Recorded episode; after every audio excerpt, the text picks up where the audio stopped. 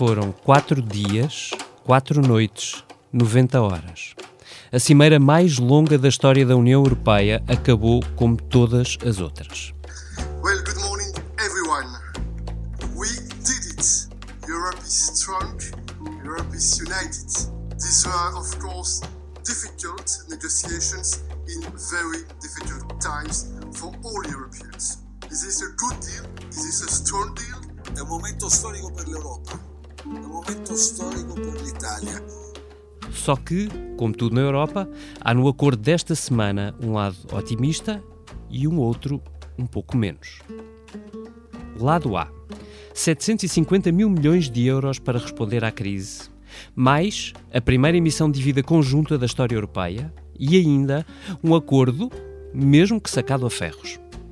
O lado B: mais devoluções de verbas aos frugais, no momento thatcheriano a Hungria e Polónia mais livres de uma chatice chamada Estado de Direito. E um novo mecanismo que permitirá a cada país travar um cheque para qualquer outro, forçando uma discussão no Conselho, por três meses. A primeira pergunta desta Comissão Política está assim definida. Afinal, este é um acordo de Hamilton ou não? Já a segunda pergunta é connosco. O desafio é muito grande, é uma enorme responsabilidade para o país, para os nossos agentes económicos, para as instituições públicas, para a administração pública, a capacidade de gerir bem estes recursos e não desperdiçar esta oportunidade. É isto. Como dizia o Primeiro-Ministro, Portugal vai ter muito dinheiro para investir, mas se falhar em pôr os projetos para a retoma em marcha, arrisca-se a perder os fundos. O desafio é, portanto, duplicar o ritmo da execução. Mas para isso é preciso um consenso e ultrapassar o cabo das tormentas, aquele que está a chegar já a seguir ao verão. Eis o aviso da boca do conselheiro de Costa para o plano de retoma. Com meio governo na plateia, Costa Silva disse isto. Em setembro é preciso segurar as empresas. Senão, não há empresas, nem plano que nos valha. E consensos. Consensos também são precisos. Mas ao anúncio do plano, falharam presença aos comunistas, assim como os partidos de direita.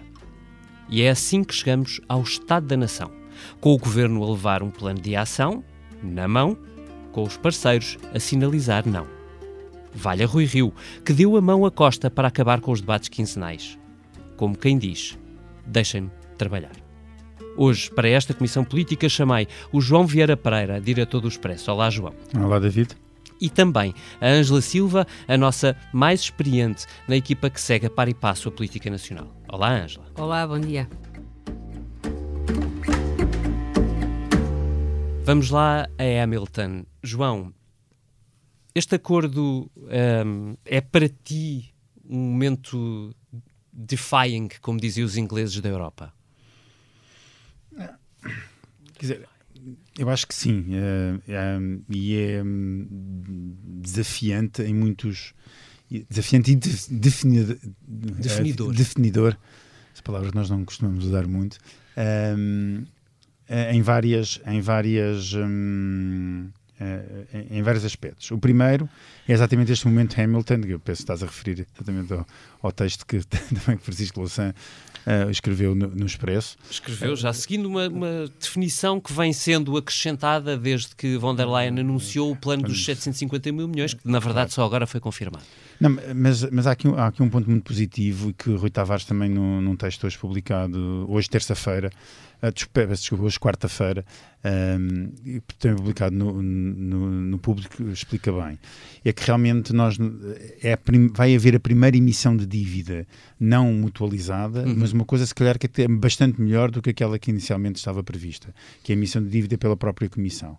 E isso pode ser um, um, um movimento uh, diferente uh, e um passo em frente naquilo que é um, uma União Europeia se der mais federal do que aquilo que, que muitos esperavam que pudesse uh, acontecer tão cedo. Eu acho que isso é a grande novidade de, deste acordo. Claro que há muito dinheiro, há obviamente a devolução de, de, de, aos chamados uh, países frugais a, a, devolução de mais dinheiro toda, e, e, parece que toda a gente acaba por ganhar, não é? Uh, a Holanda recebe mais dinheiro, a Áustria recebe mais dinheiro, o Reino Unido, uh, com a saída do Reino Unido já não é um problema, parece que já não é um problema, toda a gente consegue resolver os problemas, só a Alemanha é que, uhum. é que parece não ter, ter nenhum ganho financeiro, os países mais aflitos vão receber mais dinheiro, a Europa está toda contente e até os países do leste, com os problemas todos de Estado de Direito que já referiste, saíram a cantar vitória daquilo, daquilo que se passou. A verdade é que eu duvido um bocadinho das unanimidades em termos da Europa, porque eh, os, os, chefes de Estado têm sempre esta mania de sair todos a cantar vitória de, de, todos os, uh, de todas as reuniões. Não podem ganhar todos, infelizmente, mas eu acho que o futuro uh, tornou-se menos sombrio para a Europa com, com este acordo. Relativamente agora não há questão política, mas há questão financeira e sobre aquilo que é a resposta ou não da Europa a, este, a, uhum. A esta crise. É uma boa resposta, mas é uma resposta que, acima de tudo, peca por tardia, porque quer dizer, a crise está aí, uhum. é preciso agir rapidamente e nós sabemos que nestas coisas do dinheiro que vem de Bruxelas demora sempre muito mais tempo daquilo que se espera. Uhum. E ainda falta definir exatamente todas essas regras.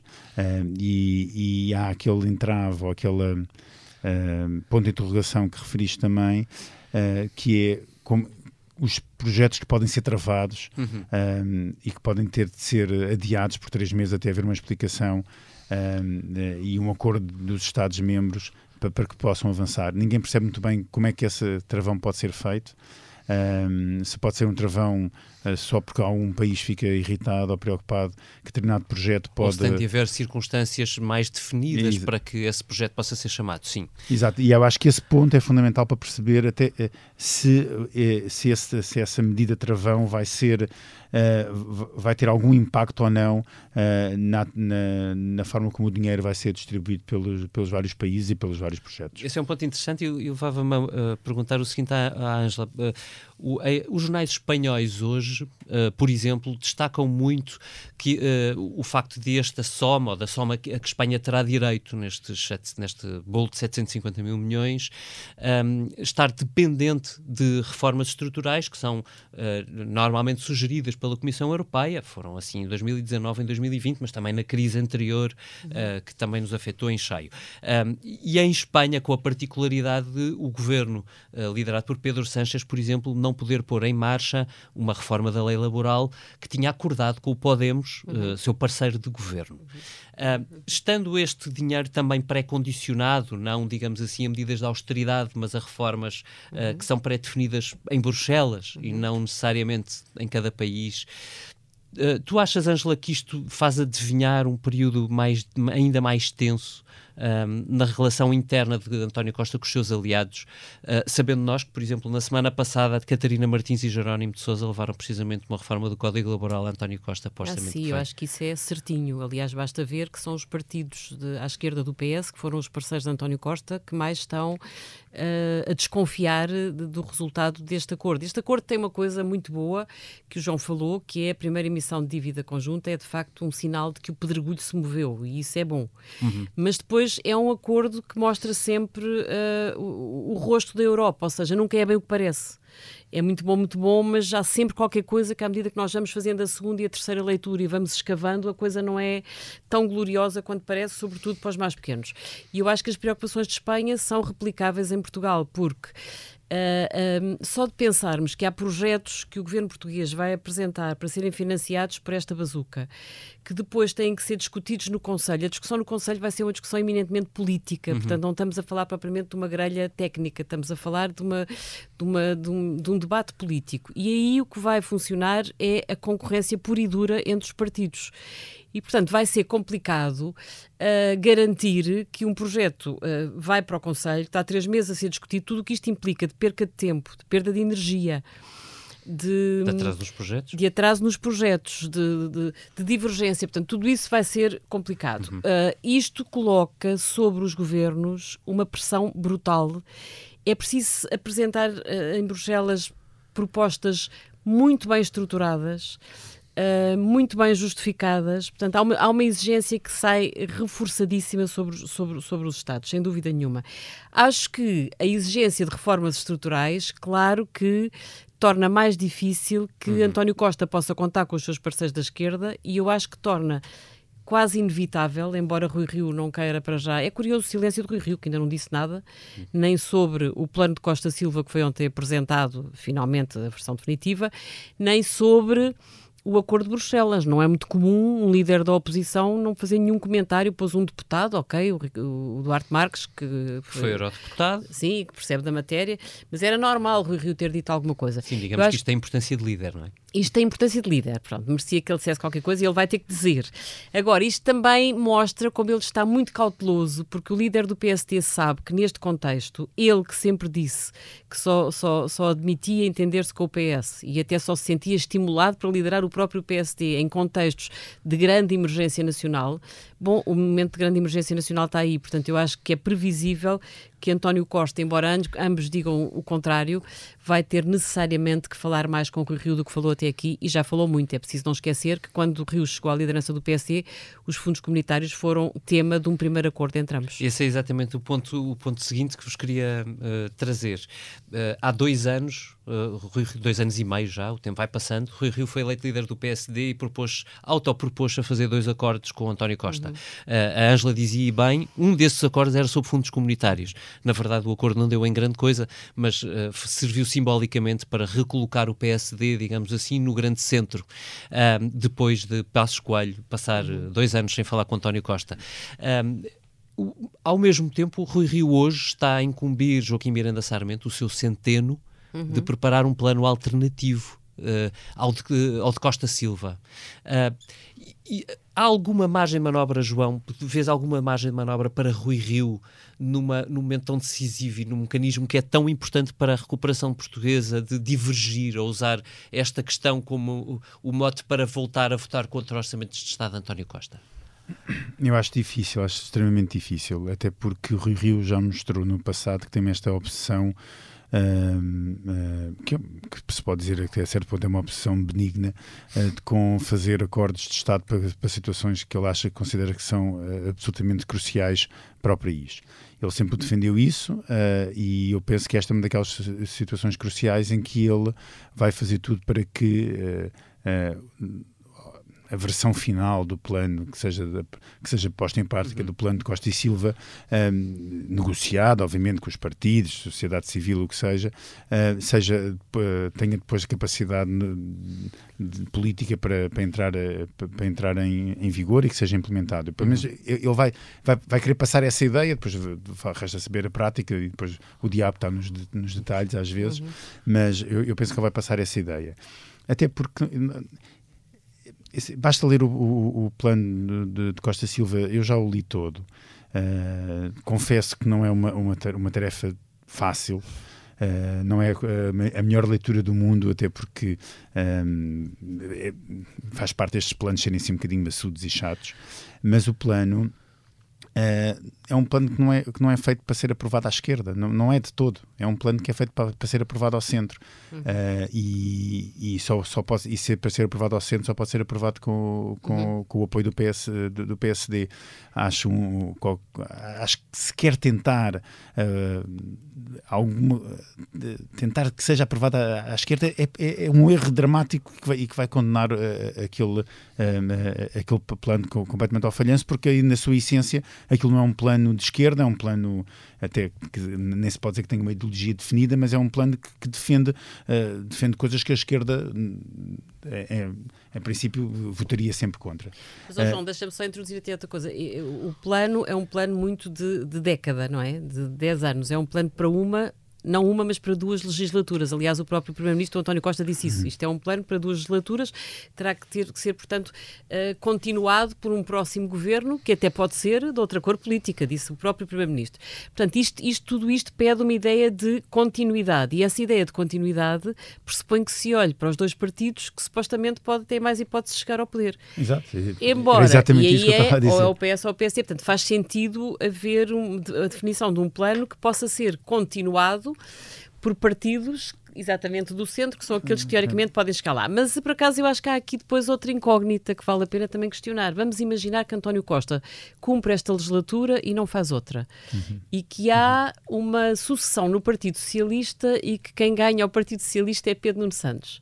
Isso é a criação de uma fratura uh, brutal, porque vamos imaginar que Rui Rio ganha as legislativas, isto é tudo especulação, mas, mas é, é uma especulação que está a ser alimentada dentro do próprio PS, porque o Pedro Nuno Santos todos os uhum. dias mostra que está a candidatar-se a sucessor de António Costa. aliás, eleições internas no Partido Socialista, nas, para as estruturas do, do, do partido este fim de semana, e foi alguns textos foram escritos sobre se Pedro Nuno Santos teria ganho ou não força. Portanto, uh, essa, nessa, essa, essa, essa questão abriu e tornou-se pública cedo demais. António Costa está a começar uma legislatura e já está aberta a guerra pela sucessão dentro do Partido Sim, Socialista. Mas, mas se nós vamos esperar, uh, vamos começar a pensar, a esperar que Pedro Nuno Santos um dia seja líder do PS para definir o que temos de fazer agora, quando, quando com, com, a emergência económica e é. social é. que a gente tem, não dá.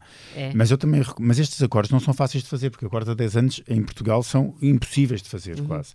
Quer dizer, eu recordo-me que uh, António Costa, quando ganhou, não estas eleições, no, quando assumiu não este governo, mas o, o anterior governo, um, eh, disse que iria fazer e apresentar planos plurianuais para, obra, para as grandes obras públicas. Uhum e já foi há seis anos quase, ou há cinco anos, e, e esse acordo nem vê-lo. Uh, e, e, portanto... Na verdade, e, foi aprovado, só uma adenda, foi aprovada uma resolução da Assembleia da República com o apoio de todos os partidos, onde todos eles puderam incluir na lista de investimentos uh, os, os, investimentos que quisessem. Que quisessem uh, o que significa, na prática, nada. Nada, uhum. pronto.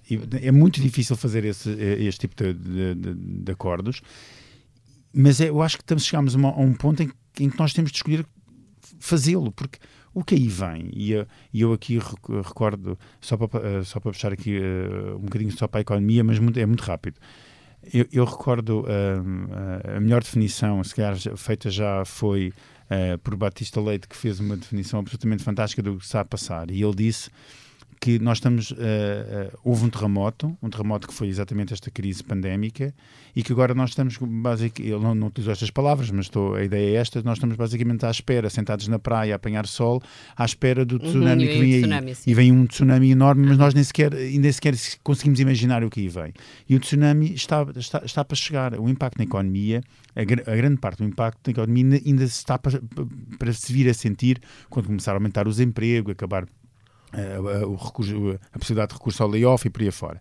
E, portanto, nós temos de agir já e é necessário que, que, este, que, que, este plano de Costa Silva, que não vai solucionar os problemas todos, obviamente, mas que tenha efetivamente uma capacidade de ser posto algumas partes dele em prática, até para que o dinheiro que vem de Bruxelas, e que é muito dinheiro, porque vem muito dinheiro muito rapidamente, nós já recebemos mais dinheiro do que este que vem agora, mas, mas foi ao longo de, de, de muitos anos, agora vem muito dinheiro em pouco tempo. Concentrado nos primeiros três Exa anos. Exa uhum. E é muito, e é preciso saber o que fazer com ele.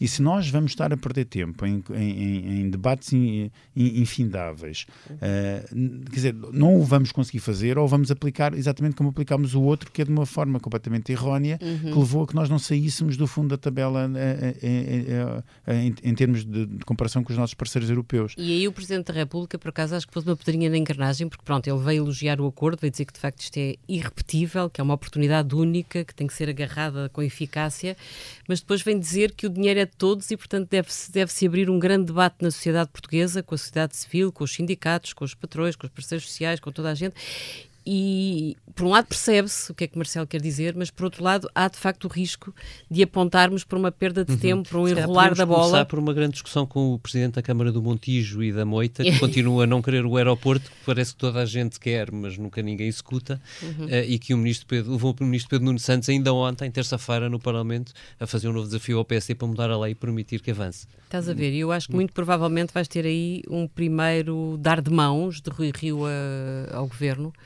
para aprovar essa lei. Não acho que isso seja impossível.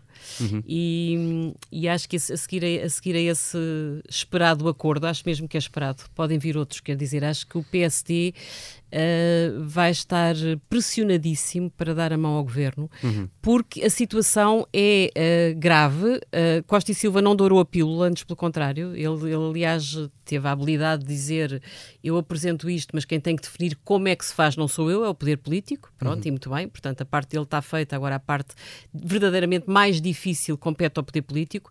Mas ele não dourou mesmo a pílula. Ele o que diz, aliás, é que em setembro podes ter empresas que estão completamente de porta fechada porque não têm hipótese de sobreviver e, portanto, tem que haver medidas mais imediatas. Agora, um, em relação quer às mais imediatas, e embora Joaquim Sarmento, o Ministro das Finanças virtual do PST, tenha vindo dizer que vão preparar um plano alternativo. O plano alternativo eu acho que vai ser um plano complementar. Acho uhum. que o uhum. PST vai ter que conseguir alguns ganhos de causa, vai ter que conseguir negociar com o governo, mas vai ser mais complementar do que alternativo. Acho que o PST está obrigado a, a dar a mão ao governo e a entender-se uh, em muitos desses projetos concretos. Por exemplo, o TGV. Costa Silva defende o TGV. Uh, o PSD, no tempo de Manuela Ferreira Leite, que era muito um PSD com que o Rio se identificava, era absolutamente contra esses investimentos, as grandes obras públicas. E o próprio Joaquim Sarmento veio defender que o dinheiro devia ser muito emprego, provavelmente em energia, na, na digitalização e menos no, nos habituais eixos de obras públicas. Agora, o que é verdade é que o Rio, quando se candidatou uh, à liderança do PSD no programa que apresentou, também defendeu o TGV e na altura até na campanha eleitoral isso tem uma grande discussão e António Costa não queria dizer, não queria saber dizer se era a favor, se era contra, mas estás a ver, há vários eixos em que eu acho que eles se vão inevitavelmente entender.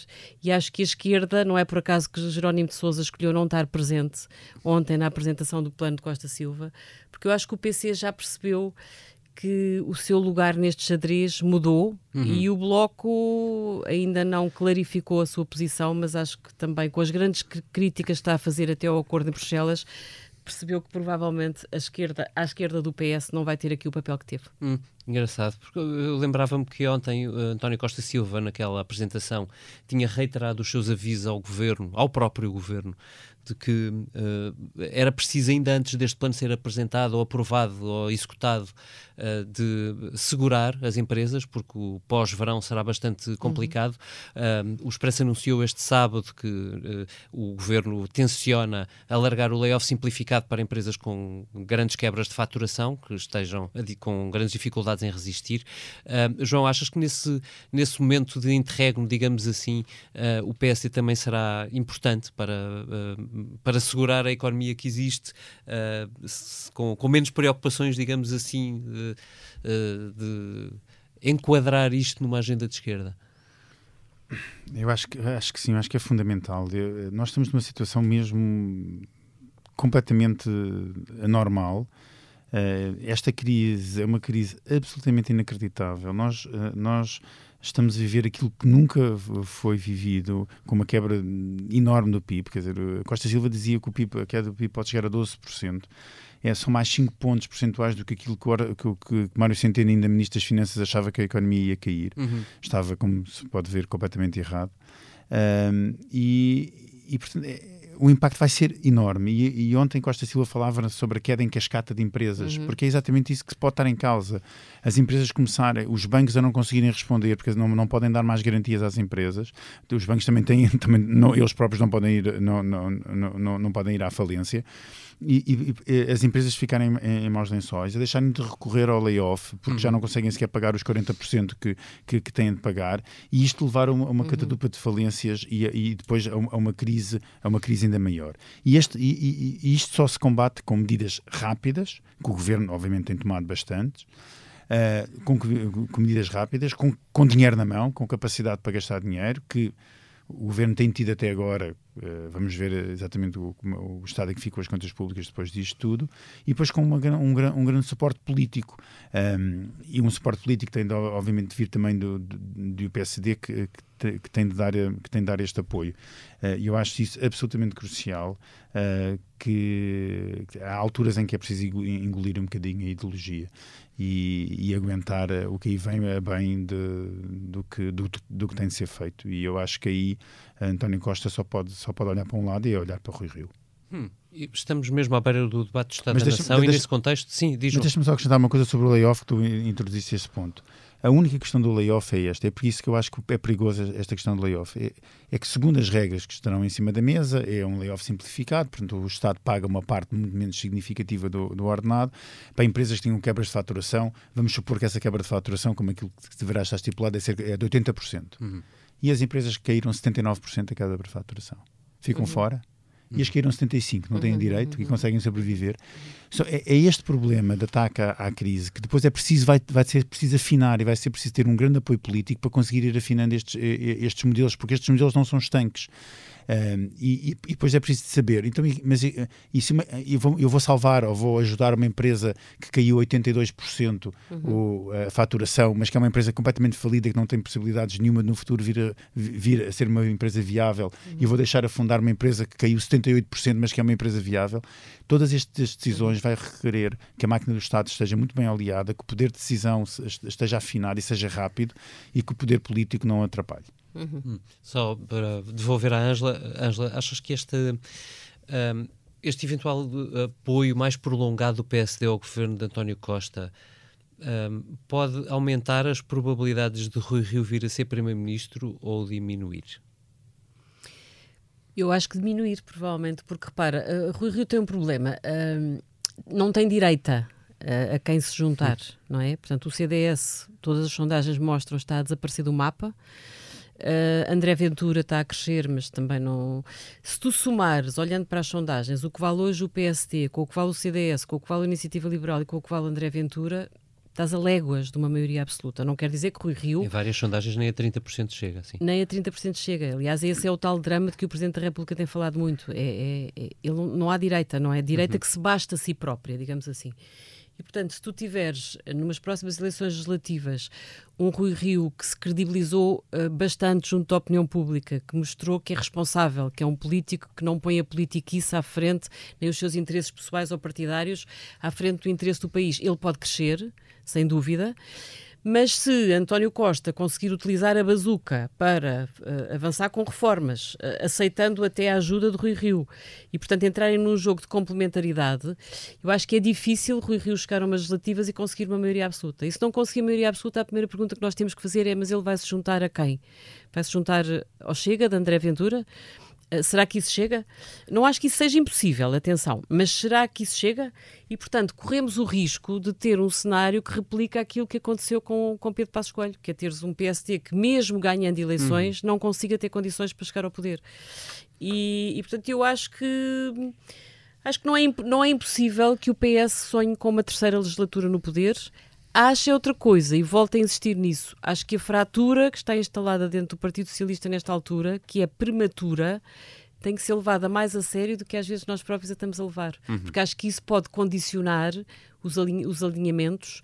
Imagina que Rui Rio ganhava umas legislativas e chama o PS para governar num regime, num regime uhum. de bloco central. Mas se quem é o líder na altura? Se for um líder mais à esquerda, não vai estar disponível para isso e pode constituir uma maioria alternativa. O Rui Rio entre uma coligação com André Ventura ou com Pedro Nuno Santos é todo um enigma indecifrável.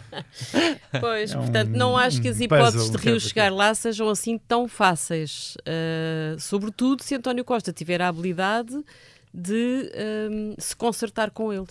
E isso vai depender muito do que acontecer com a economia. Ou seja, se esta crise for uma, realmente uma crise profunda, mas rápida, vai uhum. beneficiar bastante António Costa. Se for uma crise que, du vai... que dure, que dure, que dure. Pode desgastá-lo muito. Pode desgastar uhum. muito o governo e será um problema. Uhum. Numa palavra, o Estado da Nação é, portanto, confuso. Confuso e medroso. Sabes que eu acho que o país está numa fase em que eu acho que há razões para sentir medo, porque é um país que levou com uma crise brutal há 10 anos e agora vem uma segunda crise brutal e depois é muito animador pensar que vai chover dinheiro, mas ao mesmo tempo as pessoas sabem que Portugal nunca soube utilizar os, os fundos comunitários para convergir com a Europa, antes pelo uhum. contrário, e nunca o conseguiu por fazer opções erradas. E, portanto, eu acho que as pessoas têm um bocadinho o medo de que isso volte a acontecer. E, não, e, não, e é uma crise que afeta principalmente um setor neste momento, é um, há um, um setor que é o, o, epicentro da crise neste momento, que é o setor do turismo. Uhum do qual nós dependemos de uma forma absolutamente uh, inacreditável. Sim. Uh, e que outros países desesperada. e quase Sim. desesperado e que é. outros países não não uh, é. a não ser quer dizer eu uma vez escrevi isto e é verdade quer dizer, não há nenhum país do mundo desenvolvido cuja principal atividade de, de, de contribuição para o PIB seja uhum. o setor uh, do uhum. turismo. Uhum. E Portugal, infelizmente, tem o turismo como um dos principais, se não o principal setor da atividade. E isso é. é, é Também terrível, é para é? combater isso que este novo quadro pode dar algumas oportunidades. Agora, não é fácil conseguir resultados no curto prazo, tudo isto vai levar tempo. Agora, tens gerações, por exemplo, já, já nem podes fazer aquilo que no tempo de passo escolho parecia um crime, quer dizer, imigra Agora a juventude não quer emigrar, porque tem medo, não sabe para onde é que há de ir, não é? É a Covid, é as pandemias, é a incerteza. A afeta todos ao mesmo tempo. Afeta todos ao mesmo tempo. E, portanto, até essa ideia de que, por exemplo, há uma geração de jovem que eu acho que está completamente entalada, não é? Que não, não consegue emprego cá e a ideia de poder saltar para outros, para outros destinos na Europa ou fora da Europa. Eh, Se bem que eu sou um bocadinho mais otimista, porque hoje em dia eh, estas questões do teletrabalho faz com que seja possível nós estarmos entre Portugal Sim. e trabalhar para todo o lado uhum, do mundo. Uhum. E cada vez mais as no novas tecnologias permitem isso. É e, portanto, aí, aí se a mão de obra portuguesa for boa e sendo um bocadinho mais barata ainda, bastante mais barata neste caso, que muita mão de obra no mundo inteiro, ainda pode ser uma, uma uhum. boa solução. Pessimismo, otimismo, eis um bom mote para o que não nos sai da cabeça. Ângela, começando por ti. Olha, a mim não me sai da cabeça uma frase do, de Mário Nogueira, o líder da FENPROF, do Sindicato dos Professores, que diz que os professores não são não podem ser carne para Covid. E eu acho que sim, acho que os professores não podem ser carne para Covid, mas acho que os alunos também não podem ser carne para Covid e acho muito angustiante imaginar o que vai ser a abertura do próximo ano letivo. Neste momento há uma enorme nebulosa, ninguém sabe uhum. como é que vai ser se há aulas presenciais, se não há aulas presenciais, se, se há apoios para os alunos que em aulas, uh, em aulas em casa não conseguem ter os apoios que precisavam. Portanto, há, há, muitas incógnitas, há muitas incertezas. Há ainda por cima a ideia de que este ano terminou mal, de que houve, pode ter havido fraudes ou facilitismos nas avaliações dos alunos. E, portanto, tu somas a quatro meses de, de, facilitismo e de dificuldades para os mais carenciados a um ano que não sabes o que é que vem aí. E imaginares que a FENPROF já está a marcar ações de protesto para a primeira semana de outubro, não sei se é a melhor maneira de ajudar a construir um ano letivo mais seguro, mais consistente e mais virado para os miúdos que, não tendo os apoios que outros têm, corre o risco de perder dois anos da sua, da sua carreira letiva. Acho que é um bocadinho angustiante imaginar. É tal coisa, são os jovens que vão entrar no mundo do, do trabalho e que têm muitas dificuldades em arranjar emprego e são muitos alunos que, que, que correm o risco de ter dois anos muito perdidos. É mesmo. João. A ti que não te sai da cabeça. Olha, a mim não, eh, agora já não, não me sai da cabeça aquilo que a Ângela acabou de dizer. Estás preocupado? Ah, não, eu, claro que estamos, estamos todos preocupados. É. Já vou ao meu, ao meu assunto e queria só referir uma coisa. Eu acho, eu, quer dizer, nós conhecemos já muito bem, infelizmente, Mário Nogueira, e eu acho que às vezes Mário Nogueira devia, devia pensar um bocadinho mais na educação e menos nos professores. Sei que se calhar não é essa a sua função enquanto dirigente sindical, mas não lhe ficava Uh, menos mal ter um, um bocadinho de preocupação sobre os alunos, em vez de se preocupar apenas com os professores. Dito isto, o que não me sai da cabeça, não me sai da cabeça o Algarve, e não é porque também entrarei de férias dentro de algumas semanas e irei para o Algarve. Algarve. já, já, é o Algarve. O, o Pinho aí já perdeu. Uh, mas não me sai daqui, não é por essas razões, é porque realmente aquilo que se, que se espera que aconteça no Algarve uma, uma que era das regiões mais ricas do país, um, depois do, do, fim do verão é, é, angustiante, porque realmente estamos a, a o, o, desemprego não para de crescer no Algarve, é a região do país onde o desemprego mais cresce, um, não vai ter as receitas que teve nos outros anos, um, e quando chegar eh, o inverno, outubro, novembro, se não houver uma recuperação que não se, já não se, não se espera que exista do, da grande indústria do Golfo que alimentou o Algarve durante anos, vai ser dramático e vamos ter eh, uma das regiões mais ricas a tornar-se rapidamente uma da região bastante uhum. pobre, com casos de, de pobreza uh, angustiantes. Eu acho que era isso, não, infelizmente, eu como tenho esta meia costela algarvia, não me sai da cabeça. Uhum. A mim, o que não me sai da cabeça é um texto de Martin Wolf, no Financial Times de hoje, quarta-feira.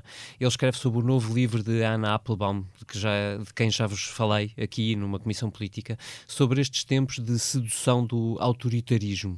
É um livro que começa com uma festa em casa da agora cronista do Washington Post e da The Atlantic, na Polónia. Applebaum é casada com um diplomata polaco com um grupo de amigos que ela classifica como sendo, na altura, liberais. Estava ela no ano 1999 e foi poucos anos depois da Polónia abrir e sair da cortina de ferro. Hoje, diz ela, esse grupo de amigos não se cruza. ela não consegue manter uma conversa com eles, eles teriam vergonha de frequentar a casa dela. O livro de Anna Applebaum, diz-nos Martin Wolf, é sobre a polarização extrema das nossas sociedades democráticas, mas também sobre a forma como algumas elites se deixaram seduzir pela ideia de um Estado autoritário por líderes autoritários. O livro dela é sobre a Polónia, que acabou de reeleger um presidente assim, mas também sobre a Hungria, que acaba de escapar a mais um veto europeu. E é também sobre os Estados Unidos, onde um presidente desesperado com as sondagens manda forças de segurança federais prender manifestantes em Portland, ameaçando fazer o mesmo em mais cinco ou seis grandes cidades, todas elas lideradas por democratas. É um alerta em caps lock ligado que é mesmo fundamental ler. O meu exemplar já chegou à minha mesa, hoje mesmo, para eu ler durante o Estado da Nação. Esta foi mais uma comissão política feita com a ajuda do Mário Henriques na ilustração e, do, uh, e da Joana Beleza, ia dizer do José Sevim Pinto, mas da Joana Beleza na emissão multimédia. A reunião foi gravada poucos dias antes dos políticos irem de férias. Oxalá o calor fique para lhes dar energia para o que vem. Até Olha, para a semana. oxalá, e oxalá uh, o eventual crescimento de um centrão em Portugal não ajude a crescer os extremos mais radicais. Fica uma música para um desejo.